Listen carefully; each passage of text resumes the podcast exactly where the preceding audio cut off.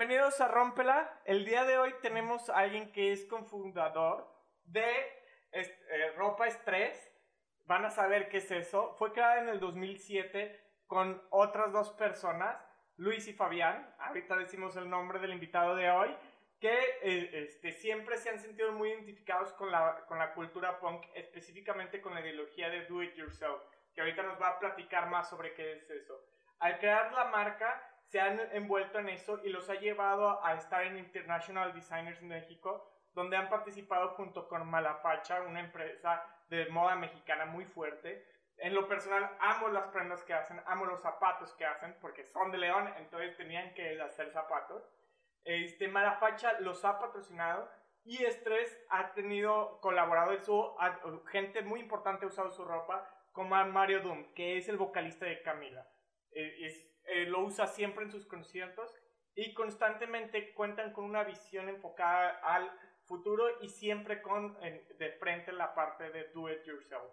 Eh, con nosotros está Alejandro Muñoz, a.k.a. Alex. Bienvenido. Alex. Hola.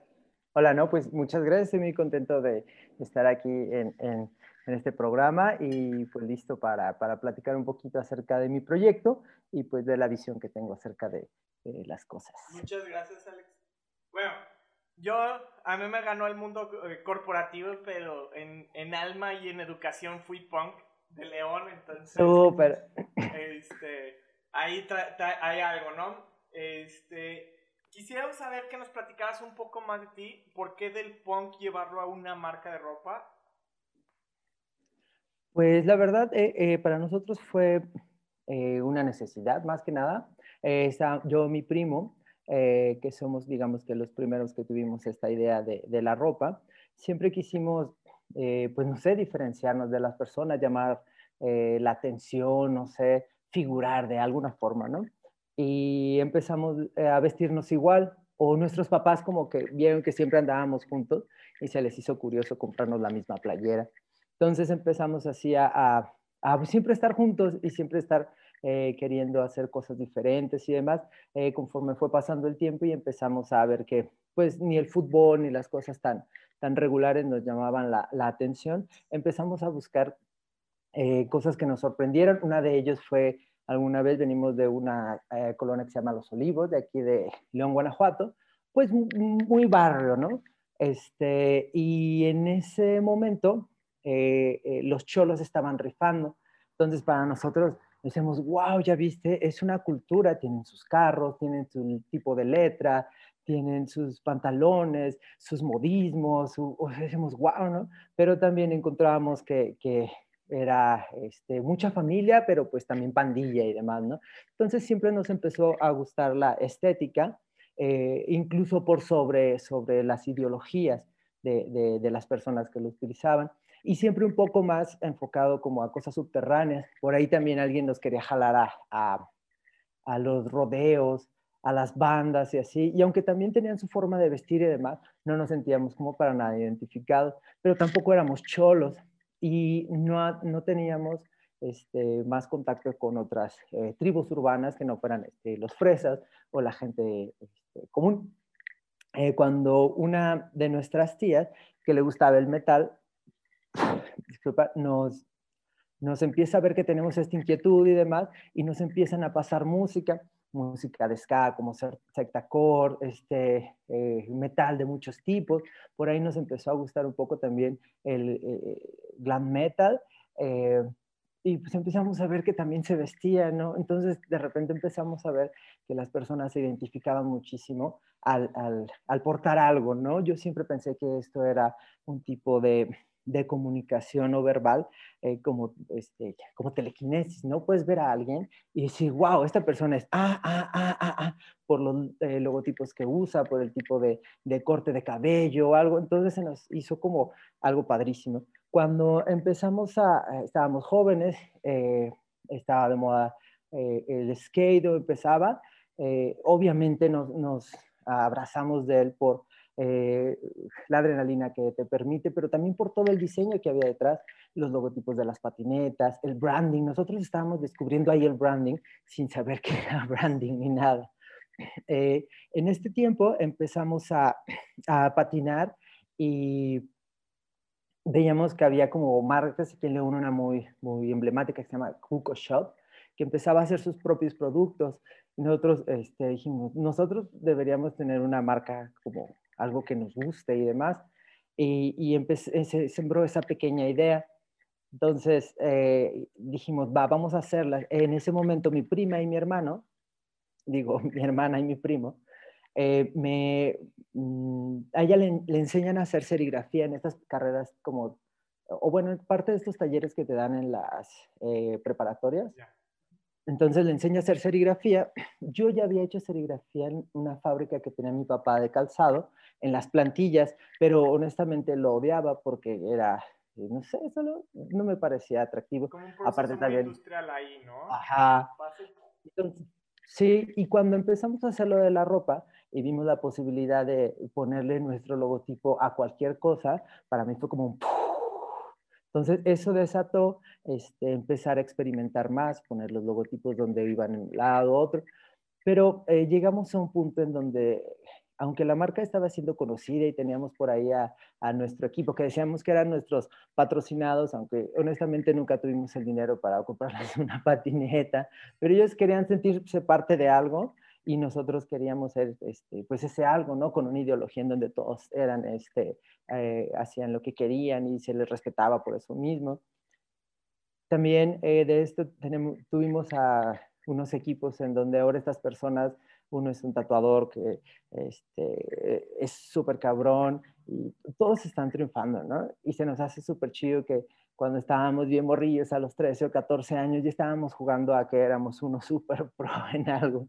Pasó el tiempo y recuerdo que eh, el skate eh, empezó a, no sé, como que necesitábamos otra cosa. Ya no, ya no, empezamos ya no a hacer skate, sino a tener una visión más artística y experimental de las cosas. Entonces fue cuando de repente conocemos el punk, pero desde un lado eh, nosotros conocíamos a los punks, que son los punks rotos, que solamente son como más desmadre y tienen sus propias este, este, funciones dentro de la onda del punk. Pero cuando conocemos a personas que eh, eran muy inteligentes, eran maestros y estaban en el movimiento y empezamos a ver un poco más un movimiento político que tenía otros eh, conocimientos dentro de filosofía y de cosas que se nos hizo como, wow, esto es como lo, lo, es todavía más underground porque es comprometido e incluso tiene un, final bueno, ¿no? Siempre pensamos que el punk iba eh, a, llevarnos a otra cosa. Ahí es donde, donde, nos encontramos el do it yourself, en donde lo que te proponía era algo un tanto anticonsumista, que era algo que ya teníamos nosotros, que decíamos que queríamos crear, que queríamos tener un, o construir un lenguaje propio, y, y eso con, con, pues con ropa nos empezamos a, ah, también obviamente vimos al primer punk ahí parado con sus picos y todo. Nos pasó como cuando vimos a los cholos, dijimos como, wow, yo quiero hacer así, yo, yo quiero tener esos huevos de poder ponerme esa ropa, tener esa ideología. Entonces nos vimos, eh, nos enamoramos. O sea, caímos rendidos.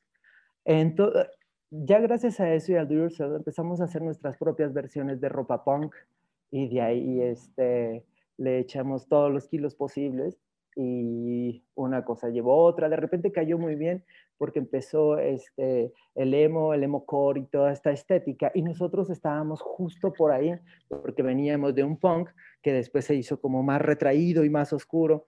Entonces le pusimos rosita y éramos lo que se estaba vendiendo. Recuerdo que solíamos tener una estética este, un poco como el grupo de Horrors cuando eh, sacó su primer disco. Eh, y nos pasó que mi padre empieza la fábrica a ya no funcionar tan bien y, y él como una de las este, regalos que me quiere brindar es regalarme unos boletos para ir a una conferencia de tendencias donde eh, conocí a Mario Méndez y a mí me abrió muchísimo más el panorama porque el llegar y pararme ahí, obviamente yo dije, ah, pues me voy a ir vestido guapo, ¿no? Entonces pues ya iba yo con todo el look eh, llego ahí, obviamente todo el mundo se me queda mirando la chingada. Eh, bueno, empiezo a ver la conferencia y la conferencia curiosamente hablaba de mí. O sea, yo decía, es que yo hago esos zapatos, yo, yo decía, güey, yo soy una tendencia, pero ni siquiera sé bien qué son tendencias, porque obviamente nosotros no aprendimos moda de otra forma que no fue la que te estoy contando. Empezar a hacer cosas con serigrafía y experimentar. ¿Nunca tuvieron una educación de calzado? ¿Nunca...? Mm, eh? Justo, eh, veo a Mario Méndez, voy y digo, yo tengo que saludarlo, tengo que decirle que lo que me acaba de decir eh, me ha abierto este, la cabeza. Voy con él y es una anécdota muy curiosa. voy, me mira, obviamente, tú eres diseñador. En ese momento yo de punk odiaba, odiaba eso de ser diseñador porque las personas que yo conocía que eran diseñadores así, pues era algo a lo que yo no quería pertenecer, ¿no? Eh, digo, no, no, soy diseñador, pero pues hago ropa. Este, y tienes una marca y yo, ah, sí, de hecho tengo un local. Y él, ah, ¿y cómo es tu ropa? Ah, pues como la que traigo puesta. Y wow, ¿no? ¿Y dónde estudiaste? En la Salle. Y yo, no, en la calle da mucha risa. Y dice como, me encanta, este, te doy mi tarjeta, eh, ven a visitarme, soy el director de... Yo pues, ah, bueno, vamos. Entonces, yo para ese tiempo eh, mm, pude eh, costearme, bueno, también con la ayuda de mis padres, una carrera técnica en diseño gráfico. Yo ya le movía desde la serigrafía y quería aprender a hacerlo mejor. Entonces fui ahí, aprendí un poco de Photoshop, un poco de edición de video, exageradamente por encima, pero muchas veces, a veces solo tienes que este, saber cómo se utiliza la herramienta para tú empezar a dejar tu imaginación. Entonces nosotros ya teníamos una página de web interesante, pues muy punk, o sea, todo tenía un sabor muy original, porque no estábamos copiándole a nadie, porque ni siquiera nos metíamos a ver cómo que estaba pasando, ¿no? Nosotros siempre hicimos las cosas porque eh, sentimos que lo necesitábamos hacer. Entonces vamos ahí, le mostramos las cosas, le mostramos los productos. Para ese tiempo nosotros ya llevábamos cuatro años haciendo experimentos, entonces las cosas que le llevamos le sorprenden porque dicen, güey, están súper heavy. Y nosotros, ah, muchas gracias, uno nosotros de 21 años. Sí. Eh, que, que, no estudiaron y demás, o sea, la super historia, ¿no? Él dijo, no, no, este, chicos, ustedes ya tienen que, ustedes deberían estar presentando una para pasarela profesional. Y nosotros como, ah, de hecho hicimos una pasarela. Alguna vez cuando tuvimos la tienda, llegamos a tener tanta ropa y había, empezó a haber pasarelas y nosotros como en, como un poco retador, ay, si todos hacen su pasarela, nosotros deberíamos hacer nuestra pasarela Muy punk, ¿no? Entonces, eh, fuimos a preguntar, eh, todo esto siempre lo hicimos con una cantidad de dinero absurdamente pequeña. Eh, recuerdo que fuimos a preguntar cuánto nos costaba un tapanco, 7, 8 mil pesos y nosotros dijimos, no, güey, yo lo hago. Entonces, originalmente las mesas en las que seguimos trabajando son el tapanco de nuestro primer desfile. Para esto hicimos este, eh, bloques de color, blanco, negro, rojo, con impresión, con serigrafía, un amigo. Siempre tratamos de ser súper así colaboracionistas. Invitamos a nuestros amigos que contaban, que cantaban este, sin pop y que estaban empezando a triunfar, este, a nuestro amigo maquillista de todo el alma, a nuestros amigos modelos o, a los skates guapos que conocíamos, a todo el que se quería sumar. Incluso ese, ese capítulo estuvo súper chido porque unos, eh, un amigo que se llama David, eh, él es profesor y en ese tiempo estaba haciendo unos videos de skate que se llaman Transición. Le dije, ay, me encantaría que me apoyaras a, hacer un video. Entonces él, con conocimientos profesionales, hizo que nuestro desfile, que había tiempo, medio tiempo y ya salía alguien con fuego, estaba súper bizarro, pero estaba muy chido, este, muy inocente también pienso yo. Eh, el video quedó súper bonito, entonces eh, Mario Méndez queda fascinado. Dice, no chicos, yo voy a hacer lo posible por abrir un, un, espacio dentro de Zapica, porque puedo mover ahí algunos lazos en donde ustedes eh, tengan la oportunidad de presentar esto de alguna u otra forma. Y nosotros, ay, pues sería súper chido. Para los que no sepan nada más, para que Zapica es como la ah. convención más grande que hay en, eh, pues yo creo que en, en, el mundo, ¿no? De las convenciones más grandes que hay de calzado. Y se hace en León. Sí, es, este, muchísimos locales, bueno, más bien este stand de zapatos de marcas súper buenas, este, internacionales y demás. Eh, es, es un eventazo. Entonces, eh, también para nosotros era una, una plataforma súper grande. Entonces, eh, fue como, me dio un shock decir, güey, nos quieren subir a la a, pasarela. Agarramos el, el, reto, dijimos que sí. Yo, yo para ese momento donde nos confirman estaba en un viaje en Europa, que fui con una chava con la que salía, y, y, aparte de estar como súper, güey, estoy en Europa y demás, me hablan y me dicen, regrésate, ¿por qué vas a hacer la pasarela de Zapica? No, pues estaba que me, explotaba de emoción a mis 24 años, ¿no? Y nosotros como, ah, wow, esto es lo mejor que nos puede pasar.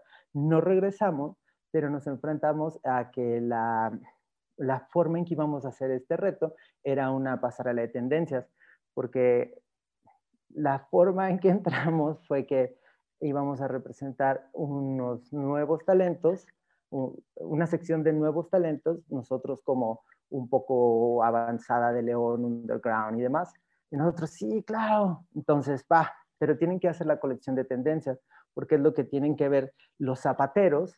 Nuestra investigación ustedes la van a agarrar y la van a echar, y todos los zapateros la van a ver, y los zapatos que van a presentar ahí tienen que ser, pues, los zapatos de tendencia. Entonces yo me, me, me quedo un poco freak porque digo, güey, yo para esto ya hacía botas y cositas como que me gusta mucho hacer, pero no había experimentado con zapatillas o cosas más. Entonces, eh, otra vez mi papá sale al quite y dice, te voy a pagar un, un curso de modelado en el CISEC. Entonces voy al CISEC, entonces era muy curioso porque iba el tiempo corriendo. Terminaba yo mi, mi curso del CISEC y a los tres días presentaba una colección en Zapica completa de 24 pares de zapatos. Y era como, wow, pero bueno, nos esforzamos mucho y, entregamos un desfile un poco extraño porque no eran ni los colores que manejábamos ni los estilos. O sea, cuando nosotros nos enseñan el brief de tendencias, no entendíamos nada. O sea, había tantos términos y tantas cosas que nosotros decíamos, ¿what? ¿Qué? Entonces fue interesante ver, ver ese reto porque pudimos hacer una colección que no tenía nada que ver con nosotros, que era como chic y este, funky, pero como en punk alternativo con presupuesto limitado hecho por... Ah, también algo que todo el mundo se, se, enorgullecía y se sorprendía es que eh, prácticamente todo lo hacíamos nosotros. La gente decía, pero no usan, no tienen costureras, no. Nosotros, no, por eso no está tan chido. Y nos decían, no, no es que no esté tan chido, es que está súper bien hecho. Mi primo Yeyo cose como un diablo. Entonces ahí era, aparte de coser metódicamente, experimentalmente, y pues nos encantó. Era como llevar lo que siempre habíamos querido a, un público que le iba a estar poniendo este, la atención, vaya. Pero bueno, hacemos Chip City, nos ganamos este, aplausos, algo de reconocimiento y demás. Este, muchas personas ya no nos vieron como los cholos de ahí. Y ya dije como, ah, no, son artistas. Ah, no, entonces déjalos pasar. La diferencia entre cholo y artista es el reconocimiento social, ¿no?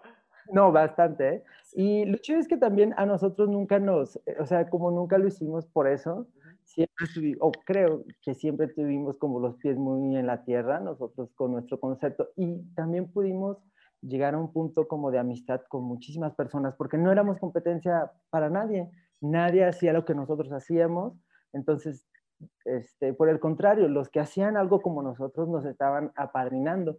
Ya vendrá esa historia, ya lo mencionaste por ahí con los Malafacha.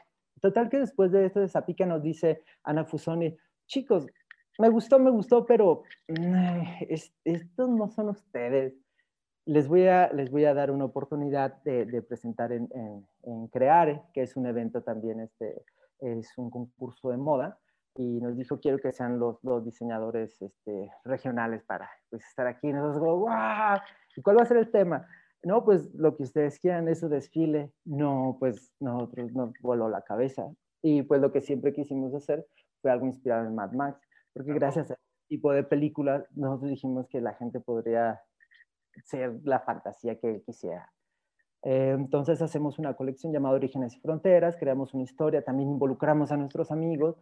En este momento, bueno, justo antes de eso, también nos dieron la oportunidad de ir eh, a estar en eh, Intermoda. Entonces en Intermoda nosotros ya, llegaba, ya llevamos como productos que eran ah, de un muy buen precio. íbamos no íbamos preparados, o sea, nosotros fuimos Intermoda y dijimos, vamos a vender tal cantidad y ya porque si no nos vamos a sobresaturar. A los tres días ya la habíamos vendido. Ahora, ahora me doy cuenta de que vendíamos muy barato. Bueno, creo que seguimos vendiendo muy barato, creo que es parte del punk, este, que tenga que ser accesible para las personas.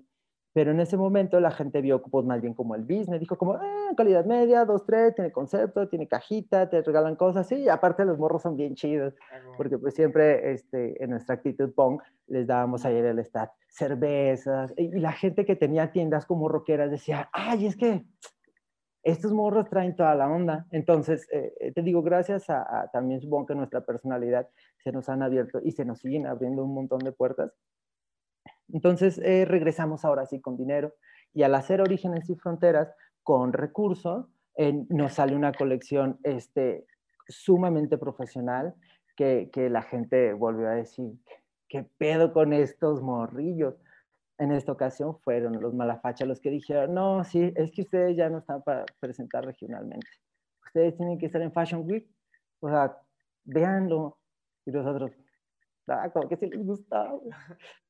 Y, estuvo chido. Mm, ellos estaban presentando en un, en un lugar eh, nuevo, eh, una plataforma llamada IDM, International Designers México, en donde nos, nos, eh, nos nomina Malafacha para hacer un, uno de los New IDM que presentaban a tres, a tres, personas, a, tres diseñadores nuevos con, su, con sus propuestas. Entonces estuvo súper chido, me sentí, yo casi no iba a México DF, eh, y las veces que iba como que me daba miedo, la ciudad me abrumaba de cierta forma, pero en esta ocasión tenía que ir con el director a mostrarle mis cosas, entonces para mí era como, ah, manches, llevo mis cosas, fue una experiencia súper chida, al estar ahí eh, me vuelven a ver igual como, sí, diga joven, y yo, ah, soy diseñador, y yo así, con una maleta, obviamente yo me fui súper punk, porque pensé que si me iba así, nadie me iba a querer asaltar ni nada. Entonces yo llego super punk ahí, ahí con mi maleta y todo. Me dicen como, no, bueno, sí, sí, sí. Entro a la oficina, obviamente todo muy nice. Y yo como, wow, nunca me dejo de sorprender, claro. Y llego ahí con el director, le enseño las cosas, este, ve los videos, vuelve a hacer la misma cara de... Y yo, ay, somos más, ¿eh? Somos cuatro. No, está chido. Eh, nos dan la primera oportunidad y cada, cada que nosotros nos pasó algo, siempre pensamos que iba a ser quizás la última vez, ¿no? Y que teníamos que darlo todo y que ese iba a ser el punto como cúspide. Afortunadamente, este, eh, no hemos llegado, supongo, a, a un punto así. Eh, nos dicen que de qué queremos hacer este primer desfile y nosotros dijimos, pues vamos a expresar nuestra oscuridad, vamos a hacer algo sobrio, todo negro, eh, New Romantics, también algo de Jigger, eh, cosas que siempre nos han gustado, que si era tendencia o no, la verdad nos daba igual porque queríamos hacer lo que nosotros, o sea, descubrimos que todos los diseñadores agarran de las tendencias un color, una textura, un elemento clave y nosotros pues ya habíamos hecho una, el desfile de Zapica también estuvo raro porque nosotros prácticamente copiamos todas las tendencias que venían ahí en la ropa. Ahí decía, impresiones de la ciudad que enaltezcan, no sé qué, y nosotros, impresiones en la ciudad que enaltezcan. Y en la misma playera decían, textura terrosa que este, simule hojas, nosotros, textura Entonces, por eso el desfile se veía muy raro. Ya después alguien nos explicó que, que no era así. También, por ejemplo, eh, alguien que nos ayudó mucho, eh, Javier Ibarra, es un amigo que también es, es, maestro, es uno de los top. Entonces, nosotros hemos aprendido de personas eh, docentes y demás, eh, más bien como de amigos. Entonces, digamos que esa ha sido como nuestra instrucción más, más allá que, que, pues, algo, algo eh, más formal, de carrera. Y, eh, y así empezó a pasar. Llegamos allá a New IDM, los dejamos con un sabor intermedio porque dije, ay, como que ya se ve que iban a presentar algo así, pues míralos. nosotros, mm, tienen razón pero o sorpresa de que llamó la atención y pues nos extienden el contrato por cuatro temporadas. Entonces, oh. para nosotros estuvo chido porque nos comprometía a cada seis meses estar haciendo una colección. Entonces, qué mejor escuela que eso. Dijimos, eh, ok, pues vamos a tratar de no repetirnos y vamos a empezar a crear nuestros universos y contar nuestras historias y contar las películas que siempre eh, hacemos. Entonces empezamos a hacer colecciones que iban desde los cuatro jinetes del apocalipsis, eh, el proceso de un, esquizofrénico en, una terapia de electrochoques. O sea, todas tenían que ver con una onda de los brujos y alquimistas. Y la gente le empezó a gustar esta forma en que nosotros eh, contábamos las historias. Y al seguir haciendo todo nosotros, eh, con nuestras manos. Obviamente cada vez empezamos a involucrar a más personas, a veces tuvimos a, marcas que nos apoyaban y esas pasarelas eran más porque teníamos recursos que venían de fuera que ya no se nos iban a pagar los modelos y demás, porque también nosotros estábamos jugando a hacer este, unos, o sea, no compitiendo, pero estábamos junto a marcas que no te imaginan y nosotros seguíamos siendo este grupo de jóvenes punquetos con sus modelos mamados, ¿no? Pero estaba chido porque la gente a veces lo que quiere, o eso no lo enseñó Malafacha, lo que quieres ver en un show es eso, que te saquen de la realidad, que te lleven a otro momento y que te desconectes y que por un momento puedas pensar que si tú vistes esta ropa y eres valiente, pues tú podrías ser parte de ese universo. De hecho, eso, eso te quería preguntar, ¿han tenido alguna barrera porque llegan a ser muy disruptivos en la forma de presentación? ¿Han tenido una barrera con esa parte de disrupción ante el público en general?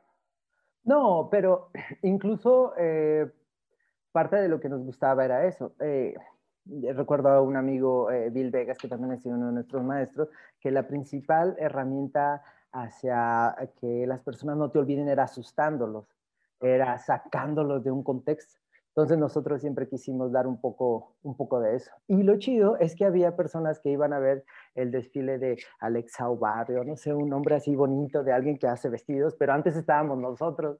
Entonces, si tenía la oportunidad de ver dos desfiles, de repente nuestros desfiles salían, eh, por ejemplo, en el de Electroconvulsive Therapy, que fue uno donde pues estaban locos, nosotros le decíamos a los modelos, ¿ustedes cómo se sienten con la ropa? Pues como locos, pues así salgan entonces salían y la gente decía, ay, ¿por qué sale así? Ay, no se ve bien. y a nosotros nos encantaba porque decíamos, es que el arte tiene que ser a veces también así. Entonces, mira, ya al ratito vienen los vestidos bonitos con vuelos y se te va a quitar, pero ahorita disfruta esto, escucha la música y está súper padre porque los desfiles este, suben la música a todo. Nosotros contábamos con amigos que eran DJs que nos entendían perfecto. Por ahí un saludo a, a Katy Bifoy, que nos ayudaban a hacer unos mixes en donde eran divertidos, eran rápidos y la gente, este, honestamente, sentía un poco de lo que nosotros queríamos proyectar desde nuestra visión particular de, de hacer ropa o hacer moda o hacer nuestro trabajo que siempre nos ha, gustado un montón. Pues, si logran, eh, eso, eso es lo mejor, ¿no? Que si logran transmitir lo que quieren lograr. Porque creo que es algo que falla mucho, al menos en, muchas prendas o, o, ropa que se hace hoy en día, que carecen de una narrativa. Entonces no logran sobresalir porque no hay una narrativa. Entonces no logran sentir, o sea, el usuario final no logra sentir una empatía ante esta narrativa porque no hay, está vacío. Entonces al, sentir, al haber una narrativa siempre va a haber alguien que tenga esta empatía y que lo, quiera sentirse como se ve, ¿no? O sea, como lo que están Claro. Sí, no, es, eso es, es, bastante cierto. Por eso nuestra ropa siempre eh, pues suele ser un poco, como dices, este, disruptiva. Sabes que si te van a voltear a ver, o por el contrario, si te gusta eso, siempre te van a estar preguntando por esas botas tan locochonas que te compraste. Oye, están padrísimas tus botas, ¿no? Entonces vas a conseguir lo que nuestra marca propone, que es eso, eh, este, pues, ser cool, llamar la atención y demás. Hay gente que me dice, oye, y pues... Eh, para, para, en una entrevista pasada me dicen, y para alguien este, un poco más mayor, este, ¿qué lo que le recomendaría si yo? Pues que se ponga la ropa, porque eh, no es que sea para chavos, sino que los chavos son los que todavía no les da, no les da pena este, llamar la atención. Y en cambio, a veces cuando estás, este, o, vas cambiando, vas envejeciendo, madurando, como sea, este, a veces no quieres llamar la atención y quieres pasar desapercibido pero yo conozco a muchas personas que este, no les importa y, a mí me dan esperanza porque yo así quiero verme de, de usando cosas que me gustan. Y lo mejor es que si todos empezáramos a vestirnos como nos diera la gana, estoy seguro que tú no traerías la ropa que traes. Sí, creo que algo, que me sucedió es, hablando de como yo viví una, una vida muy punk y creo que es, eh, por ejemplo, uso anillos específicamente por eso, porque todavía tengo que tener esta forma de expresión. Claro. Uso un reloj que es mera utilería, no, no tiene ni pila, porque quiero traer algo que me guste. Pero en el, o sea, en el completo ya no traigo mi paliacate, ya no traigo mis mm. cadenas, no traigo este tipo de cosas que, que siempre he disfrutado mucho, ¿no? Y creo que eso sucede, ¿no? Nos eh, eh, el mundo nos empieza a mandar a un lado. Sí, digo, es normal, a mí también me pasa. Por eso también nuestras colecciones este, eh, justo han cambiado.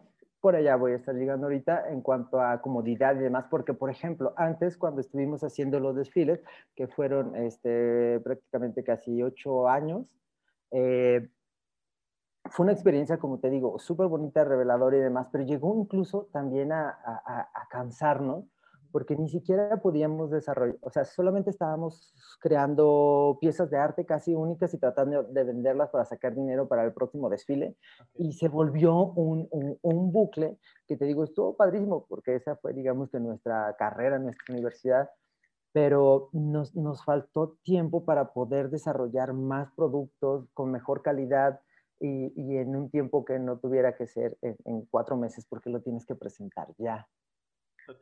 Y, lo chido es que eh, después de que cerramos ese contrato, nos quisimos dar un pequeño break en donde pudiéramos este, hacer otra cosa que nos gustara, tener inquietudes. Yo tenía inquietudes de aprender fotografía, este, video y demás cosas. Eh, mi primo también dijo, no, ¿sabes qué? Yo quiero, yo quiero este, eh, construir mi cuerpo súper chido, también quiero construir mi mente de una manera diferente, quiero darme tiempo para una relación. Mi hermano dice, ¿sabes qué? Mi hijo este, pues también necesita, necesita más tiempo y creo que ahorita es un, un, bonito tiempo para poder dedicarme a, a, a, esto. Entonces nos damos como este pequeño break en donde cada uno empieza a, explorar nuevas, nuevas este, opciones que tiene y, y a, estudiar, a, prepararnos y demás y afortunadamente eh, seguimos creando ropa, pero ya no con un concepto como presentar un desfile y demás. También eh, creo que fue buen tiempo porque los desfiles empezaron también a ser como un tanto, no sé, la gente ya no les ponía tanta atención, empezó a ver más cosas por streaming, empezó a cambiar la plataforma a video, no se diga ahora con, con esta, la pandemia y demás. Entonces, eh, nos dio gusto ver que no necesitábamos hacer todo lo que hacíamos antes para poder hacer unos desarrollos buenos y venderlos, que incluso eh, podría estar mejor eh, no gastarnos todo nuestro dinero en modelos y en todo el espectáculo, digo que nos encanta.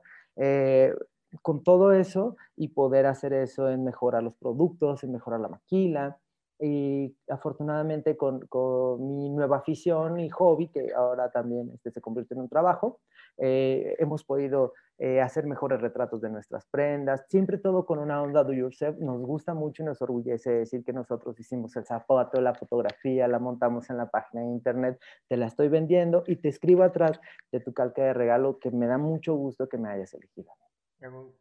Oye, y con esto que ah, es el do it yourself, ustedes fabrican las prendas y los, el calzado y aparte lo venden. Hacemos todo. ¿Cuál es Somos... la parte que dices, esto es lo que más se nos ha complicado, donde hemos tenido más trabas y, como por qué, por qué ha sido esa parte? Volvernos ricos. O sea, la verdad, todos nos dicen, es que ustedes no tendrían que estar haciendo lo que hacen, tendrían que tener una cadena de producción chingona y estar metiéndole putazos, güey, hacer su ropa más barata y darle. Y yo, wow, wow, wow, wow, el éxito para ti puede ser ese, pero el éxito para mí es este. El éxito es, eh, tengo lo que siempre quise. Siempre quise tener un lugar en donde tuviera todas las máquinas para hacer lo que se me diera la gana. Y gracias a cada colección y a cada inversión que hicimos, tenemos, podemos, hacer, podemos hacer de todo. Entonces, gracias a esta facilidad, más bien somos presa de personas que quieren outfits como Mario Dom, ¿no? Gente que necesitan que los vea y que necesitan o que les enorgullece que algo sea mexicano y, que no tengan que ir a China, a, Japón, a Inglaterra a buscar ropa este, realmente sorprendente. Entonces, eh, hemos hecho lo posible por eh, dignificar ese tipo de diseño en, en, México y afortunadamente hemos tenido, eh, te digo, clientes eh, de obras de teatro. También hemos hecho muchas cosas para personas que no podemos mencionar porque hemos sido diseñadores fantasma de muchas personas, este, hemos ayudado en proyectos, nuestra ropa ha salido del país, colecciones completas de calzado. Obviamente la gente si es inteligente va a decir, ah, esas prendas como que, como que se trae un, no sé, porque nuestro estilo, al, te digo, hacerlo todos nosotros es muy característico. Alguien me decía, ay, es que ustedes, este, o sea, incluso alguien me decía, ay, es que los malafachas siempre presentan como lo mismo. Y yo, güey, es que es de estilo. Sí. O sea, es como, ay, los estrés siempre presentan como botas y cosas y así cadenas. Güey, es que es su estilo. O sea, cuando alguien más presenta botas y cadenas y eso, no es su estilo. Sí, no. Están siguiendo una tendencia. Y está súper chido. O sea, yo no estoy peleado con nada de eso. Porque afortunadamente te digo que nosotros estamos en un limbo equidistante que nosotros mismos hemos hecho, donde este, hacemos nuestro pedo y ya. De, de hecho, como con esta parte de, bueno, es importante lo que mencionas y creo que eso es importante para el mundo en general, que el éxito no se mide económicamente. Bueno, quizás si ese es tu éxito, chido, pero hay muchísimas formas de medir el éxito y, y creo que las madrices que se han metido para generar esto da un ejemplo de que te tiene que, o sea, el dinero no viene por buscar el dinero, el dinero viene por hacer algo que te gusta, porque cuando esté difícil no lo vas a estar haciendo, güey. O sea, tiene que apasionarte y creo que eso se demuestra en todas las prendas que usan. Bueno, y que crean, ¿no? Sí, claro, y, y, otra cosa es, este, por ejemplo, el, el do yourself nos hace a nosotros este, reinventarnos, estar viendo que hay nuevas eh, tendencias para las redes sociales o que se está usando algún color. Entonces nos empieza a envolver en, en, nuevas tintas para serigrafía, o sea, nuestra mente siempre está haciendo algo. Entonces cuando alguien más viene para hacer un reto, que, eh, eh, ahora que también con lo de video y fotografía está bien chido, tenemos amigos raperos que dicen, oye, necesitamos unas fotos, nosotros vengan aquí para nosotros puede ser una, una, práctica chida, pero para ellos podría ser este, ese, ese pasito adelante que, que, me dio alguien. O, o, lo mismo que te decía con el podcast que estamos haciendo. Eh, tratar de dar este pequeño impulso en donde todas las personas se sientan como yo me siento, se sientan seguras de que lo que hacen tiene un valor y pueden vivir de eso. Sí, y eso es importante, ¿no? Porque al final de cuentas, eh, tu historia, lo que comentas, es un vivo ejemplo de, que lo que haces tiene un valor y si no, hay un eh, si no hay un mercado donde estás es porque estás en el lugar equivocado, pero siempre hay un mercado de lo que haces. Sí, claro. Aparte ahora con las redes sociales y todo esto, como esta eh, videollamada que tenemos, es muchísimo más fácil que las personas puedan entender tu concepto. También hay muchísimas herramientas ahora en donde este, desde hacer un TikTok y demás te puede llevar a un punto que, que ni te imaginas, pero pues al mismo tiempo sí tiene que haber constancia. Hay muchas personas que al tener un logro este, pueden quedarse a mitad por dormirse en el laurel, gastarse todo el dinero o simplemente pensar que, que siempre va a ser así. Y, y, con eso de, porque eso es muy común, ¿no? La gente sube un peldaño y, y ya, ahí lo muere. ¿Cómo lograban ustedes y entrar a esta mentalidad de este puede ser el último, vamos a darlo todo en la línea? Y si eso todavía perdura hoy en día. Sí, pero de otra forma. Eh, creo que ahora eh, lo que quisimos hacer, te digo, fue un viaje más interno, porque sí, sí llegamos a un punto en donde la forma mediática, la exhibición que nos estaban dando, como que, no sé, se nos empezó a hacer pesada te digo, sí, queríamos, obviamente quisimos eso, ¿no? Sí quisimos tomar la fama, la fortuna y demás, pero nos dimos cuenta de que, pues, eh, X, este está chido, está chido verlo desde arriba. Me gustaría que todo el mundo pudiera verlo, así ver y decir como, ah, huevo, chingón, y bajarse, porque muchas personas se quedan súper atrapadas en llegar ahí y no cumplen ni eso ni lo que realmente, pues, quieren. Y luego ni siquiera es como lo que llegas a esperar, ¿no? Ajá, que llegues y dices, ah, sí, pues qué bonito. Obviamente nosotros nos decían, qué bonito que esto, qué bonito el otro, y nosotros teníamos que pagar las rentas, hacer esto, dormir tarde. Aparte de que éramos súper fiesteros. Uy, no, también la gente nos reconocía por dar muy buenas fiestas. Y eso también pues llegó a ser, este, a la par de hacer los desfiles, eh, pues, un tanto agotador. Uy, ¿y esto fiestero ha disminuido o sigue a la fecha? Sí, no, más o menos, pero es que antes sí nos pasábamos. y lo mejor es que la gente se sumaba a nuestras fiestas porque todo era buena vibra, todo era buen pedo, toda era creatividad, la gente quería estar ahí porque este, las chavas no se sentían acosadas, este, no sé, la gente era libre, había, había este, drags, o, no sé, y cuando veías a todos bailando y que a nadie le importaba nada, o sea, entrabas en un mundo en donde decías, wow, yo quiero quedarme a vivir para, aquí para siempre. Sí. Entonces, siempre hemos tratado de, pues no sé, transmitir esa, esa, pues, esa vibra, esa situación. Ahora con, con, con, lo de la pandemia, este, nos dio tiempo para, para pensar, ay, vamos a hacer una colección, vamos a hacer una colección nueva, sí, sí, sí, como las que hacíamos, va, va, va, a ver, vamos a pensar, este, ¿qué tenemos? ¿Qué tienes ganas de hacer? Este, ¿qué, qué, qué inquietud? ¿En qué nos quedamos? ¿Qué no hemos hecho?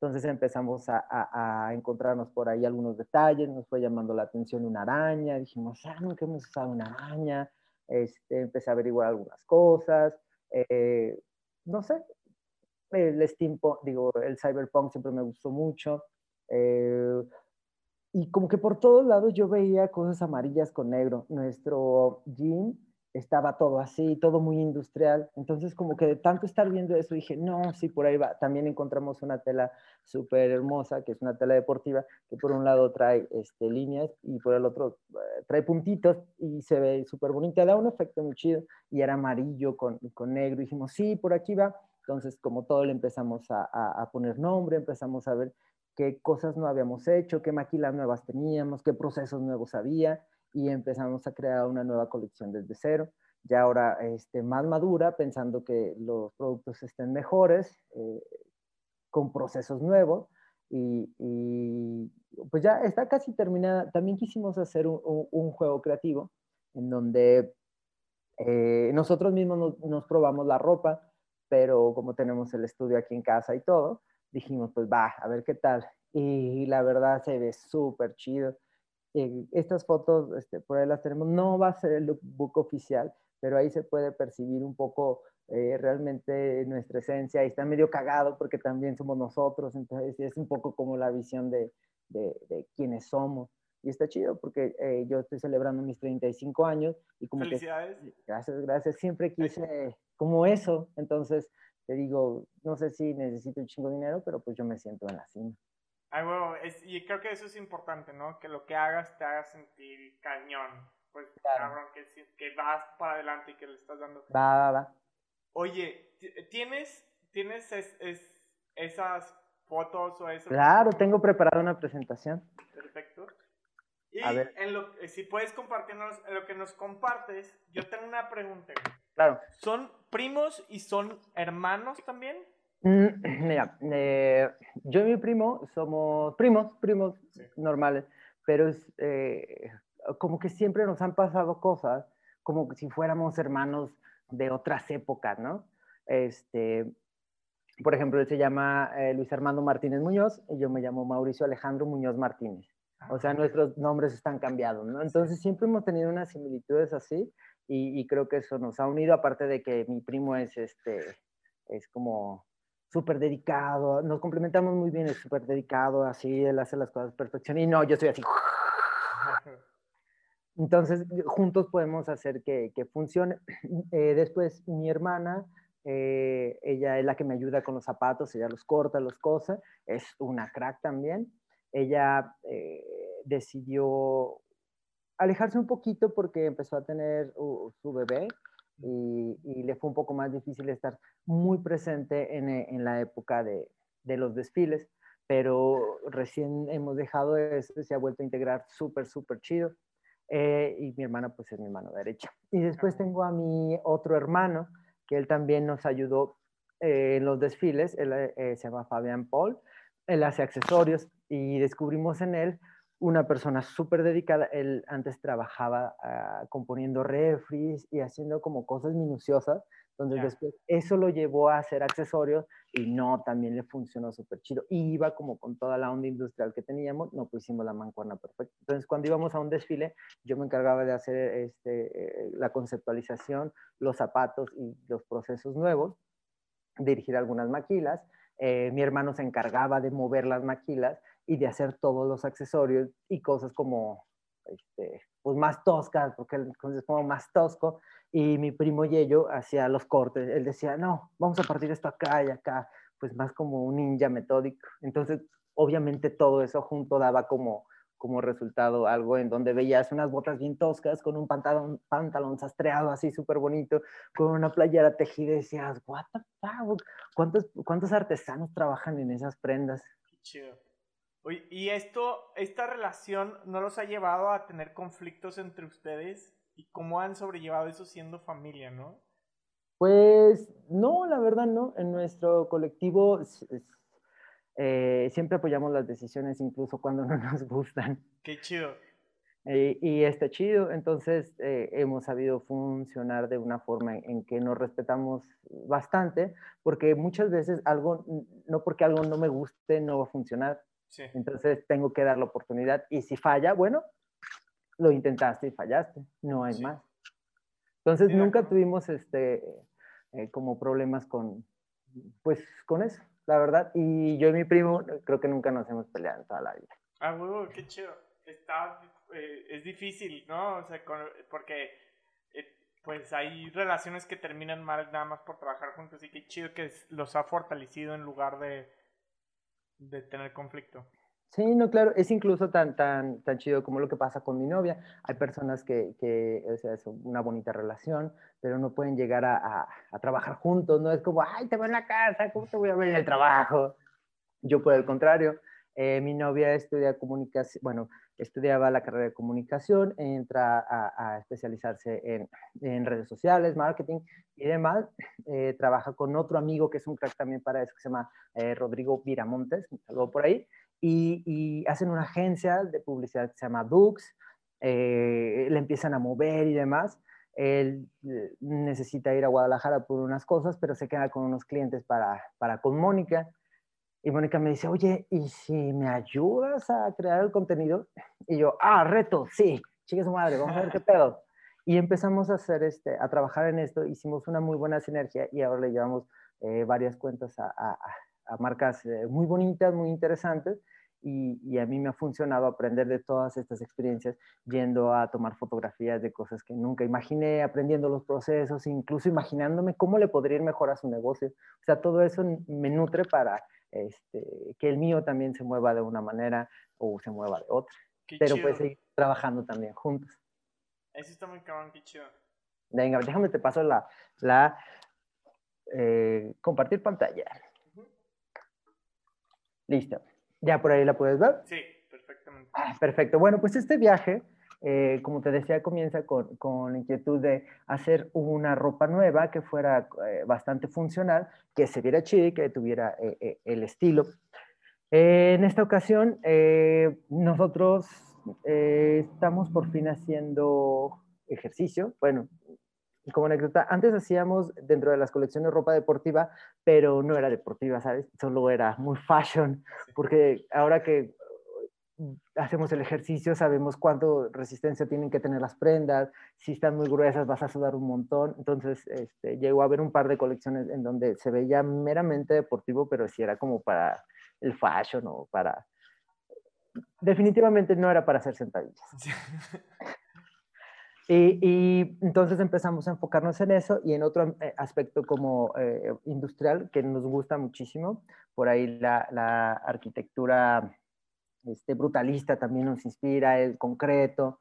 Eh, y empezamos a agarrar algunos factores. Algo que fue súper decisivo Ah, bueno, el nombre de la colección es este, el nombre de Cyrax y quedó como C1 Air AX, bueno, C1 RAX 0021. Es una campaña, este, también estuvo influenciada por otra pequeña eh, tendencia que salió hace ya varios años, que era Protect and Survive, que armaba todos estos, algunos conjuntos en donde incluso ya estaban como visualizando un tipo de pandemia o algo. Entonces agarramos algunos elementos ahí, por ahí también eh, había el, contexto del color amarillo. Te digo que todo como que llegaba a ese punto.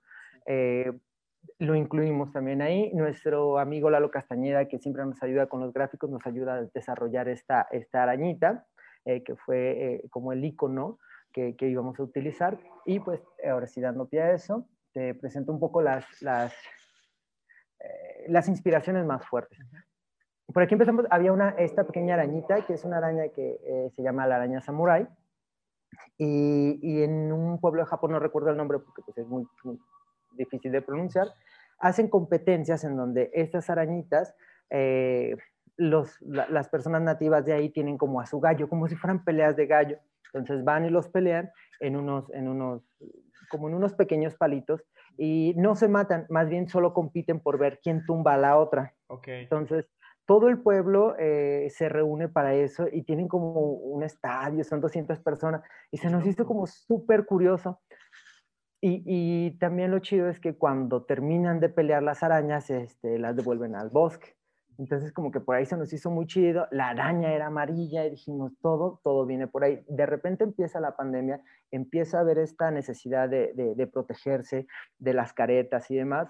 Entonces por ahí nos llevan, nos llevan a, nos llevan a, poder este, imprimir también eh, imprimir esta, esta cuestión en el desfile, digo, en, en la colección. Eh, buscando por ahí me encuentro un carro amarillo Lamborghini, que su nombre era C1RAX. Yo decía, es que todo está conectado para que hagamos esto. Obviamente también por ahí mi mente ya estaba eh, este, un poco influenciada por, por, por, esta marca, por esta marca de streetwear que también tenía sus líneas amarillas y demás. Yo decía, claro, por ahí atrás se ve la tela, la tela rayada que utilizamos. ¿Cuál fue la? Del otro lado es como igual, pero con puntitos. Súper hermosa. Lo que te decía de Cyrax, que, era pues esta onda como cibernética, pero al mismo tiempo un guerrero y los combos fáciles y los combos tenían que ver con una telaraña, ¿no? Y yo, ah, todo está conectado. Justamente algo que sí está muy de tendencia y nos gustó como pues, este gusto personal fue todo el techwear que se está haciendo en Japón. Dijimos, eso viene, pero va a venir con todo. Entonces, pues vamos a agarrar parte de eso para involucrarlo en nuestra nueva, nuestra nueva conciencia. Algo que también nos gustó muchísimo es la historia del verdadero personaje este, de Cyrax, que, que él era un, un, ninja igual que, que, que los otros dos chicos que no son cibernéticos y gracias a ir a cazar al Sub-Zero, los hicieron cyborgs y después al final termina siendo bueno y fue afroamericano y dijimos como, wow, yo no pensaría que fuera porque pues tiene máscara, ¿no? Total, ahí viene Mortal Kombat, este, vemos también la historia eh, eh, o el otro lado de, de, de, Scorpion, que también pues más bien el malo es Sub-Zero, y decimos como, claro, todo, todo tiene sentido. Y por ejemplo ahí está una fotografía de nuestro gimnasio en donde se ve, por ejemplo, las, las líneas, este, esas que siempre estuvimos viendo y que siempre estuvieron muy presentes y que dijimos pues vamos a hacer una amalgama de todo esto y, y, poder este, expresarnos, ¿no? Entonces para eso eh, también quisimos producir muchos accesorios que van desde cosas que, que, utilizas en el gym, que son como estos agarres que se alcanzan a ver ahí, este, las chest bags, las pecheras, en donde eh, cuando estás haciendo ejercicio no puedes traer todo en la bolsa, pero sí quizás te gustaría tenerlo cerca de ti, no te lo vayan a robar o cualquier cosa. Entonces las, las empezamos a, a, a, fabricar, por ahí siempre hemos tenido esta onda de hacer carteras y demás, los, los cubrebocas también pues inspirados un poco por ahí la onda de Mortal Kombat, mandamos a hacer calcetas, las calcetas que vienen casi al último por la parte de atrás traen toda esta iconografía que se alcanza a ver este, de los, los este, pequeños rombitos hacia abajo. Entonces eh, hicimos gorras también como esta la que traigo, por ahí los conjuntos más o menos ya armados se ven así. Están chingones, están muy chingones.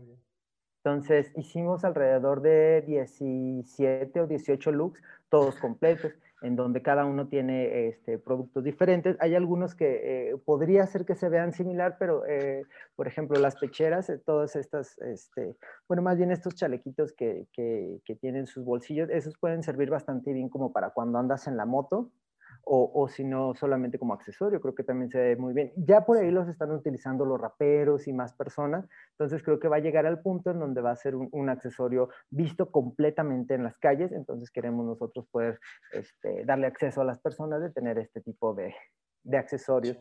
Por ahí también tenemos ese último look que se ve, fue una onda ya más este, inclinada al techwear, no tan deportiva. Y por ejemplo, tenemos los pantalones de cargo, tenemos botas eh, también tipo eh, como tácticas, en donde ya no son tan pesadas como, como la tipo, la clásica que hacemos. Y, traen una onda donde se ve, pues sí, más, más como de comando. Por ejemplo, aquí hay unos ejemplos. Estas botas fueron las más este, altas que hicimos y... Está cabrona la amarilla, Sí, sí, sí, sí, Te digo, o sea, son cosas que, que, o sea, la gente va a saber que llegas, ¿no? Sí. La gente va a decir, what the fuck, qué pedo, ¿no? Va a haber alguien que va a decir, qué ridículo es. Alguien va a decir, es la última cosa que me ha sorprendido en esta semana. Y se me queda grabada. ¿De qué marca son tus botas? ¿Dónde las compraste? Incluso si no las vas a comprar, pero ya es un, es un espectáculo digno de ver, ¿no? Entonces ya hay esta otra versión este, que no trae este, el amarillo, pero trae dos carteras por el lado y la versión en gris. Para personas que necesitan algo quizás no tan, tan atrabancado, tenemos como estos modelos, donde es como una versión un poco más aterrizada, pero se sigue viendo, este, pues para mí bastante cool, llamativa Y, y, moderna hasta cierto punto. Hay personas en donde eh, nos han tildado de que solo reinventamos, ¿no? Y yo les digo que pues eso es lo chido, que nos reinventamos. Esa es como la idea de innovar, es básicamente innovar, ¿no? Reinventar, cambiar. Entonces, por ejemplo, eh, de nuestra bota más clásica y la que más vendemos, lo que hicimos fue ponerle esta tira que fue nuestra, nuestra, nuestro icono para esta colección y darle este, una plataforma y con eso hacer sentir renovada una bota que podría parecer un, clásico o que alguien ya, ya tiene ahí en su closet. Mira, estas son las botas de las que te hablaba, que son como con una onda ya más táctica. Entonces, eh, recuerdo que alguien me dijo aquí en la industria del zapato de León, uy, no, deberías sacar las botas esas que traen la bolsita, se te ven, van a vender un chingo. Entonces yo por ahí estuve buscando y creo que eran unas Chanel o algo. Entonces, a manera como de, como de jueguillo, quise hacer una versión este, a mi estilo y con las características de esta colección, pero con una onda pues similar a eso. Entonces, el cuadrito es como una, ¿qué es? ¿Una Es una, ajá, es una cartera. Tú desprendes por atrás un, un, un, clip y ya después la sacas y ahí metes tu dinero y traes una de cada lado. Qué chido, güey. Sí, es, es, es, una, es una idea, este, te digo, obviamente ya la había visto y más bien es como una reinterpretación. Ajá. Pero, por ejemplo, a mí una que me gustó mucho fue la parte de, la, la, de en medio. Esa de en medio. La de en medio eh, también, ¿verdad? Esa estuvimos haciendo por ahí experimentos en donde pusimos casco de acero y también una plantilla resistente a, a las picaduras de clavo. Y eso hace que la bota, aparte de verse bonita, sea eh, bastante funcional. O sea, me la puedo llevar a una planta sin problema. Sí, sí, sí. Desafortunadamente, eh, el, el, detalle de la suela, al ser tan, tan ligera, también no es resistente para químicos, pero pues estamos viendo cómo arreglar eso. Ok. Pero pues ya químicos ya te quedé, o sea, entraste a todas las industrias y nada más te queda un poquito la de químicos. Ajá, sí, sí, sí, sí. Pero pues al final te digo, tiene que ver con una onda de seguridad, de comodidad y, y pues de estilo. Sí, sí. Y para personas que están un poco más, este, todavía más alejadas de utilizar una bota, podría haber una versión eh, para ellos, unos tenis en donde tienes la parte de la colección, tienes este sentimiento de, del amarillo, pero al mismo tiempo es funcional, es cómodo, te lo puedes llevar para correr. Están súper chidos. Eh, no tiene agujetas para que tengas una mayor este, comodidad al ponértelo, no pesa nada. Estos sí ya están ya muy calados, digo, pues, tenemos ya tiempo haciendo experimentos con estas suelas y funcionan perfecto, te digo, como para ir a correr. Y ya si quieres más una onda como de repente la que nos gusta a nosotros del gym y levantar pesas, hay otros que es como un tipo más olímpico, en donde este, pues se te ve bien chido, ¿no? Es como una forma un poco más no sé, rebuscadas. Digamos que estos, a mí me, yo los quise sacar porque yo veía los más mamados este, de mi gym eh, utilizar unos microchores y unos tenis así de botita, eh, creo una marca se llama Everlast o algo así. Yo dije, ah, yo quiero hacer como mi, mi versión de ese tipo de, de, de, estilo. Entonces este fue el resultado. Obviamente también está todo impregnado de la colección. Y todo, lo chido es que nuestras colecciones todas eh, puedes jugar como todo con todo no, no es de que eh, te tengas que comprar tal cosa para que combine con tal, sino eh, están hechas para que este, sea una, algo que se pueda amalgamar de una forma sencilla y, que te sientas este, cómodo y combinado y llamativo. Y, eh, ajá, y no solo eso, o sea, yo viéndolas digo, ah, esto se me vería chido con este, con esto, con esto, esto lo podría usar así. Creo que tienen muy buena personalidad sin ser no usables, que es decir, te van a ver y te vas a ver chido, güey. Sí, claro. Eh, porque luego lo conceptual termina siendo no usable, pero, o sea, literalmente yo tengo unas botas de ustedes, bueno, ya tenía, porque ya valían queso, pero, pero después de mucho tiempo, güey, y las usaba con todo.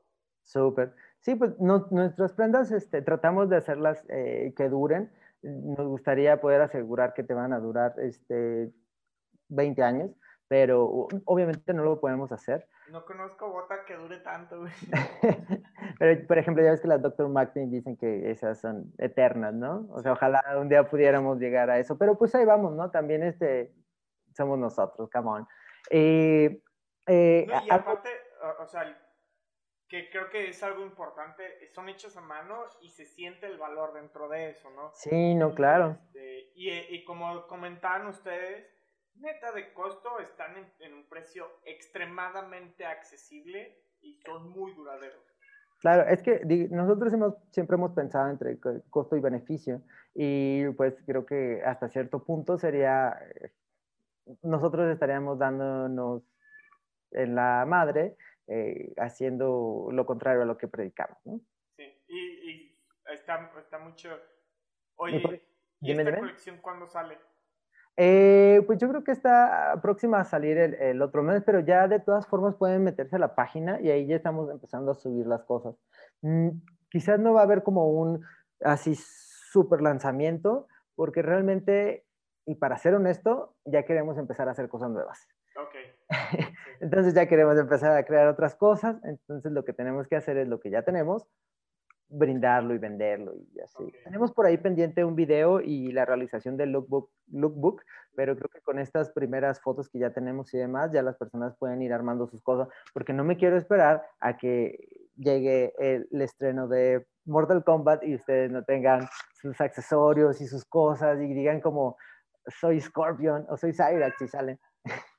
De Venga. Hecho, lo, estaba viendo en tu página, este, estaba viendo esto, eh, las prendas y yo decía, está bien verga esto, luego tienes, tienes unas chamarras, no sé si nos las vas a mostrar ahorita, sí, sí, sí. cabronas, güey, que, este, con la telita amarilla.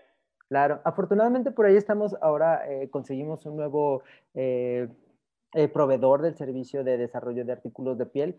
nosotros lo, lo, hacemos, pero cuando te encuentras un profesional que es este, así, que es su chamba, no este, deja las cosas súper chidas, un camarada que se llama Miguel, y gracias a él se pudieron desarrollar estas tres prendas, y, la verdad estamos muy contentos, estamos planeando por ahí empezar a sacar una línea eh, que va con estas mismas características, que es como si fuera una, una, una chamarra punk por lo intrincado y por lo pesado, pero teniendo elementos nuevos y características que quizás no se han visto en otros lados.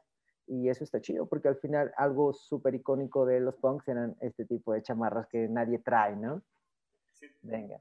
Y por ejemplo, eh, lo que te decía de la web, en la web ya puedes encontrar eh, bastantes de los productos y, y, los tenemos listos para que las personas ya puedan eh, realizar su compra. ahorita tenemos casi solo dos tallas por, por, por producto, pero afortunadamente, te igual nosotros, ser los mismos creadores de la ropa, no tenemos reparo en hacerte una en extra grande o un zapato en la talla que tú quieras. Eso es nuestra, una de nuestras fortalezas, ya que muchas de las personas que sacan una colección o algo, al mandar a hacer maquilas y producciones seriadas y demás, en el momento que se te acaba, se te acabó y ya. Y tú me puedes pedir una prenda de hace este, 12 años y si tengo la tela y la puedo conseguir, te la puedo hacer y mejor. Ah, bueno. Entonces, algo de lo que también estamos contentos es de, de, estar renovando esta página y estar montando todos nuestros productos, eh, aceptar los pagos en PayPal, que si la tarjeta de crédito y demás, que son cosas que de repente eh, teníamos un poco rezagadas, pero no queríamos hacerlo si no era con nuestra intención y nuestras, nuestras descripciones. ¿no? Te digo que quizás este podría ser uno de las eh, fortalezas y también sé que al mismo tiempo es una debilidad el no delegar este, trabajo y demás, pero pues como todo vamos, vamos aprendiendo, vamos experimentando, pero justo, justo ahora lo que más nos, nos, nos llena es, te digo, tener esta sensación de, de hacer las cosas por, por nosotros mismos. Por ahí también eh, estuvimos muy contentos porque hace como 15 días que eh, presentamos algunos, eh, algunos zapatos en Zapica, que es es el primer lugar que nos acogió, digamos.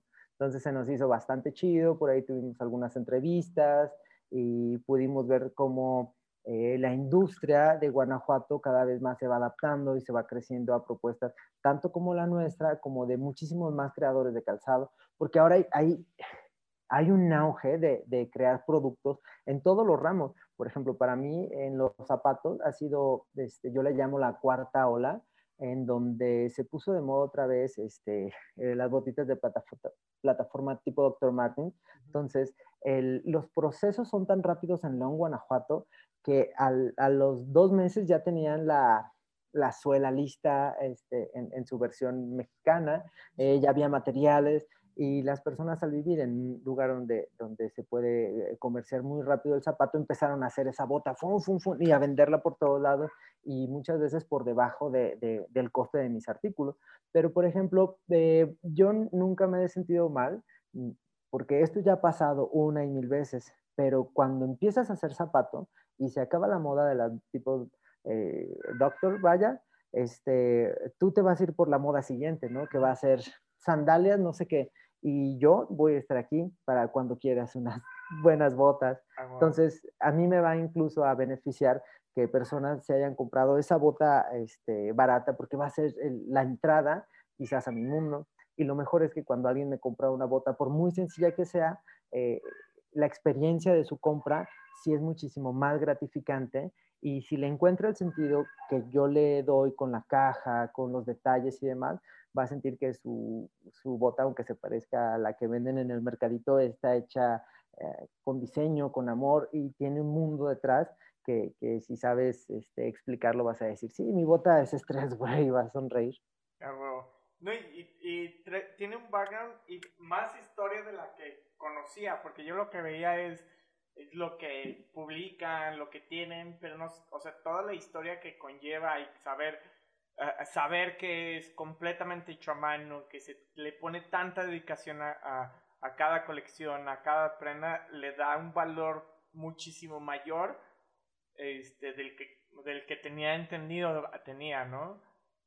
Claro, entonces es lo que nosotros tratamos de, de, de proyectar. También algo que siempre nos ha gustado es este, pues, atenderlos personalmente o, no sé, tratar de hacer una pequeña relación y que no sea tan frío como ay, ahí está tu par o ahí está tu ropa. Entonces siempre estamos mandando regalitos o cosas así, porque te digo, muchas veces yo prefiero mandarte una cartera este, que a mí me cuesta producirla poquito dinero para ganarme, este, para ganarme este, un cliente y no una venta. Sí.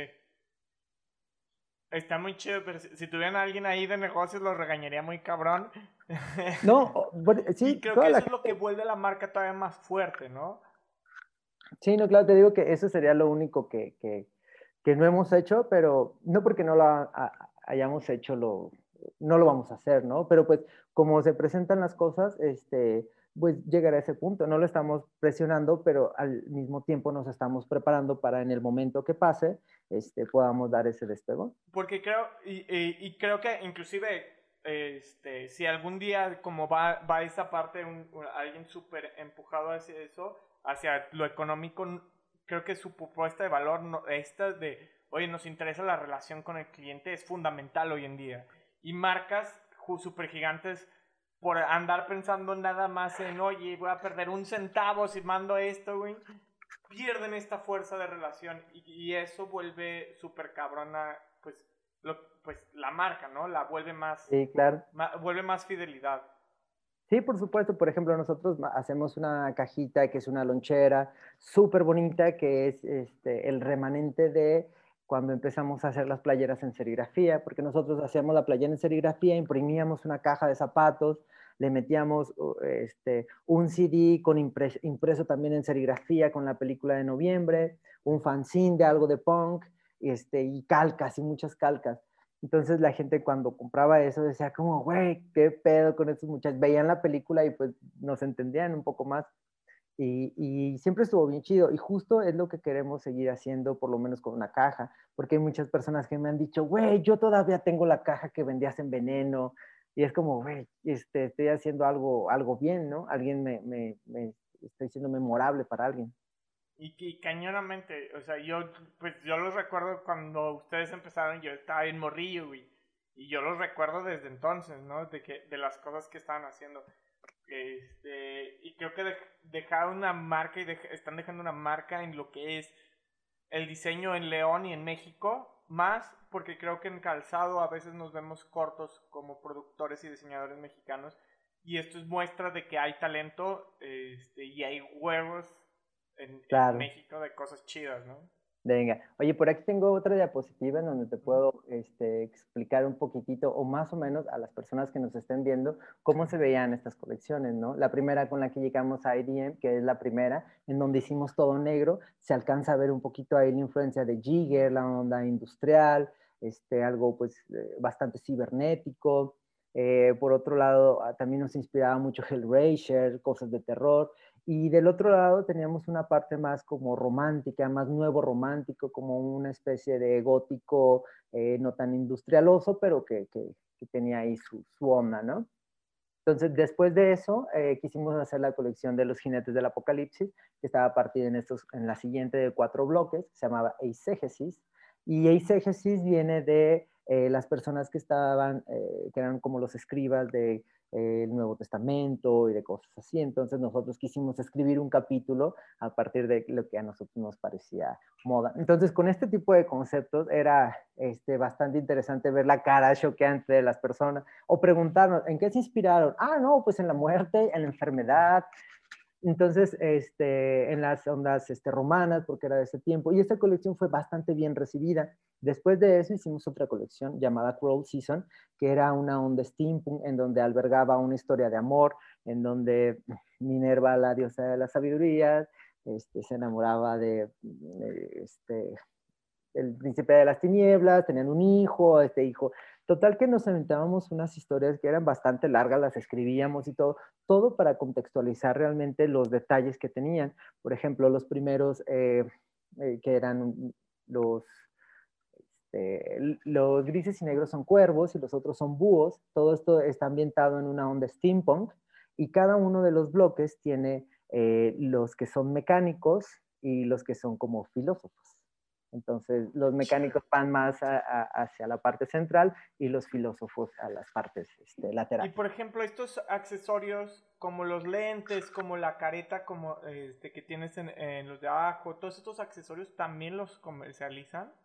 Sí, los comercializamos y los hacemos, aunque eran experimentos, pero siempre le quisimos dar esos toques de show y teatralidad a los, a los shows.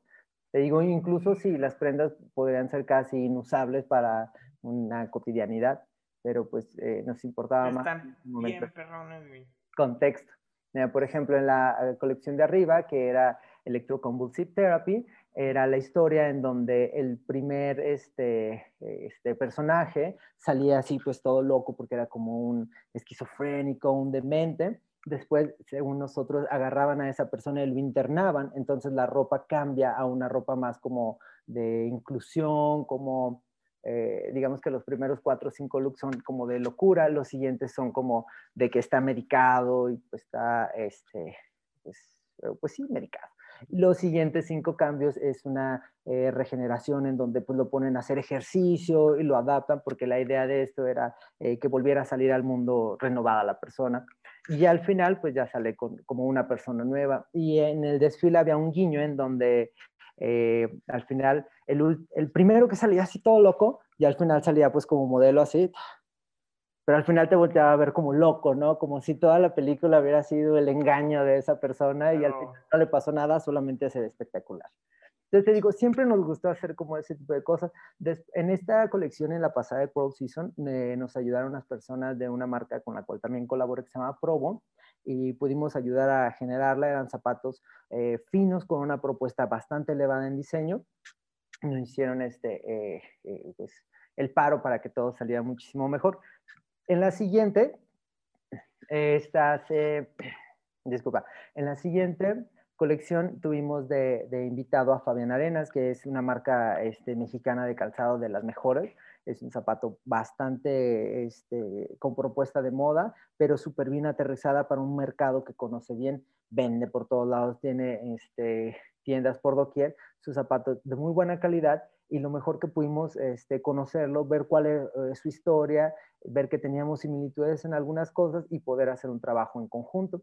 En esta ocasión en este trabajo quisimos hacerle un tributo a todo lo que nos inspiraba, a las tribus de cholos que vimos esta vez y, a los punks y demás, y agarramos una colección, bueno, hicimos una colección enfocada en, las pandillas más representativas o con looks más chidos, por ejemplo, los primeros que salen ahí, nosotros era una pandilla que se llamaba De Locos, y pues era una versión de cholos, pero a nuestra, a nuestra visión, entonces les pusimos falda, los hicimos astreados y demás, también esta colección fue muy bien recibida. Los siguientes cinco tenían que ver más con una onda skinhead, por ahí están los cuadros, los tirantes, Después eh, había unos chicos que se peleaban con los mods, que eran los racers, que era un tipo de, de, motociclistas que utilizaban muchos estoperoles, pines, y pues también estaban ahí por, por una época este, similar a, los otros. Y al final terminamos con, con, los dandies o los teddy boys, que también eran pandillas de otro tiempo que sembraban el terror, pero pues eran súper estileros, ¿no? Entonces, gracias a esto pudimos hacer una colección que era bastante más comercial que las otras y, y lograr ventas este, donde no las habíamos logrado porque estábamos abarcando círculos que no, que antes no estábamos dilucidando gracias a ese tipo de colección. Después quisimos hacer alguna, eh, hacer otra colección que no hubiéramos hecho y siempre quisimos coquetear con la ropa con vuelos. Entonces empezamos a, vernos influenciados por, por cosas de brujas, por Wicca, empezamos a ver la simbología eh, que iba más allá acerca del telema, este, muchas cosas químicas, los alquimistas, nos empezó a gustar tanto eso, este, los colores tierra y demás, que quisimos hacer esta siguiente colección llamada Antimonio, en donde pudimos presentar este, ya no bloques, sino una colección que iba más enfocada hacia algo incluso un poco este, femenino, no sé. Fue un experimento bastante bonito y eso estuvo súper chido porque vendimos mucha de esa ropa con chicas. Porque decían, es que esto está en oversize, que podría ser un vestido. Y nosotros, ah, claro. Que es un mercado que nunca hemos abarcado muy bien porque realmente no, no entendemos mucho la, la, la, visión femenina hacia esto. Que creo que no debe de ser difícil, pero la verdad disfrutamos mucho este, que nuestros eh, compañeros y amigos este, logren traer la ropa y, y, mostrárselo a las personas. Creo que eso, eso está bien chingo, ¿no? Cómo creas algo para un área y luego la persona o el consumidor lo adapta y, se apropia de él, como, ah, esto es un vestido, ¿no? Sí, sí, sí. Todo, y pues básicamente ese es, este es pues el concepto de, de, ropa que tenemos, las cosas que, que, manejamos, un poquito de nuestra historia, y porque pues por ahí habría muchísimas, ¿no? Y, y, el desarrollo que hemos tenido pues ha sido a partir de la creación de productos novedosos, llamativos y con mucho corazón. No, está súper cabrón, la neta, felicidades.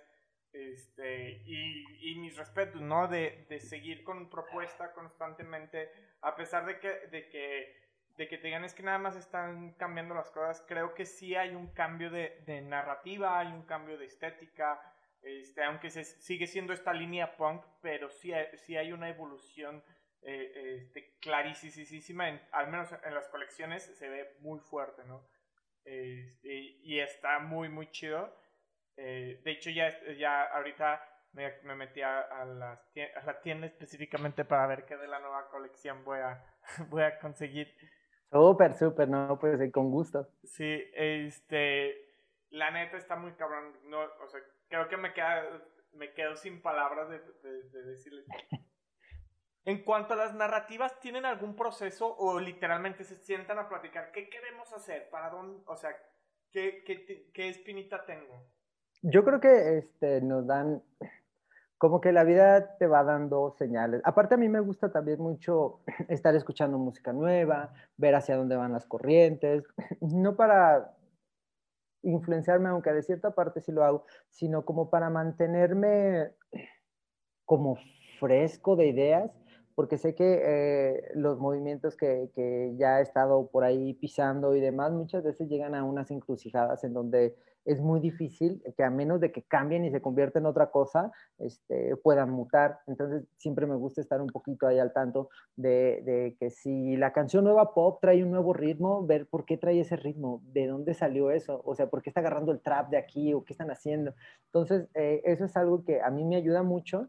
Eh, en cuanto a, descubrir cosas y al mismo tiempo estar haciendo eh, las producciones de barberías, de otros diseñadores, de, cosas como que me va nutriendo y me va dando, dando este, una perspectiva clara en donde yo puedo llegar y decirle a mi equipo, miren, ¿saben qué? Deberíamos hacer algo como así o así, pero al mismo tiempo también mi primo llega y me dice, güey, ¿ya viste este diseñador? O mi hermano llega y me dice, acabo de aprender a hacer los bordados 3D. Y yo como, qué posibilidades tenemos con eso. Entonces tratamos siempre de estar viendo nuevos procesos o, tratar de comprar nuevas herramientas, que si una plancha para hacer transfer o que si, no sé, o por ejemplo que alguien dice, ¿sabes qué? Acaban de, acabamos de conseguir quien haga calcetines. Nosotros como, güey, vamos a meternos con todo a hacer este, calcetas. Entonces siempre estamos tratando de experimentar cosas y al mismo tiempo eh, es esos experimentos que hacemos, poder volcarlos en, en la ropa. Qué chido. Alex, muchas gracias. Algo que, quieras decir a la gente y bueno, están sus redes sociales aquí, si nos las puedes comentar también para que los que nos escuchan nada más puedan saber qué. Claro que sí, pues miren, eh, la página oficial es www.stressropa, S-T-R-E-S, ropa, .com es nuestra página oficial. Ahí pueden encontrar este, desde los productos más básicos hasta productos de colección. Y lo mejor es que eh, la atención es personalizada. Si realmente te gusta algún, algún look, te digo que si no lo tengamos a la mano, podemos ver si lo podemos fabricar. O al mismo tiempo, si tú tienes alguna inquietud, podemos asesorarte para, para poder llevar a cabo este producto o esta necesidad. Hay gente que nos dice, ¿sabes que voy a grabar un video y necesito ropa X de, de, bruja o quiero ser vikingo o X, ¿no? Entonces vienen con nosotros, obviamente hacemos un presupuesto, una investigación y podemos empezar a trabajar de la mano. Lo mismo hay gente que llega y dice, oye, este, yo tengo planeado hacer una marca de ropa, una marca de moda, eh, ¿qué me recomiendas? ¿Me asesoras? Este, X, ¿no? Y lo mismo con, con, con el trabajo de video y demás que muchas veces es difícil acceder a videos profesionales, pero nosotros este, también nos andamos rifando ahí haciendo cosas chidas. Entonces te digo, eh, tratamos de hacer que esto sea más que un estilo, sí se pueda volver una pequeña comunidad. Ah, obviamente mi sueño es que, que, el pequeño nicho que tengamos, aunque sea muy pequeño, pueda llegar a ser tan trascendente como lo que pasó con los skinheads, que estuvieron ahí en, en en, su tiempo cuatro o cinco años en su auge, pero lograron desarrollar todo un, pequeño movimiento, un estilo. A mí lo que más me gustaría es que cualquier cosa de estrés, una gorra, una manera de ponerte el paliacate, un algo, te llegara a decir, ah, es que eso es como estrés, ¿no? Como los de los 2005, güey, eso sería mi mayor, mayor y pues quizás mi, mi, nuestro legado puede ser eh, estas colecciones de moda, estas propuestas y sobre todo eh, nuestra visión de, de, de, chingarle bien machín y de hacer lo que tú quieras siempre. Qué chido.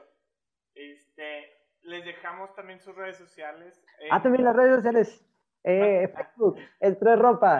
Eh, este, tenemos dos Facebook, uno se llama Estrés Ropa y otro es Estrés Store, donde subimos un poco más este, cosas no tan serias, ofertas, eh, memes y es mucho más desenfadada. Y también tenemos nuestra página de Instagram que es Stresswear.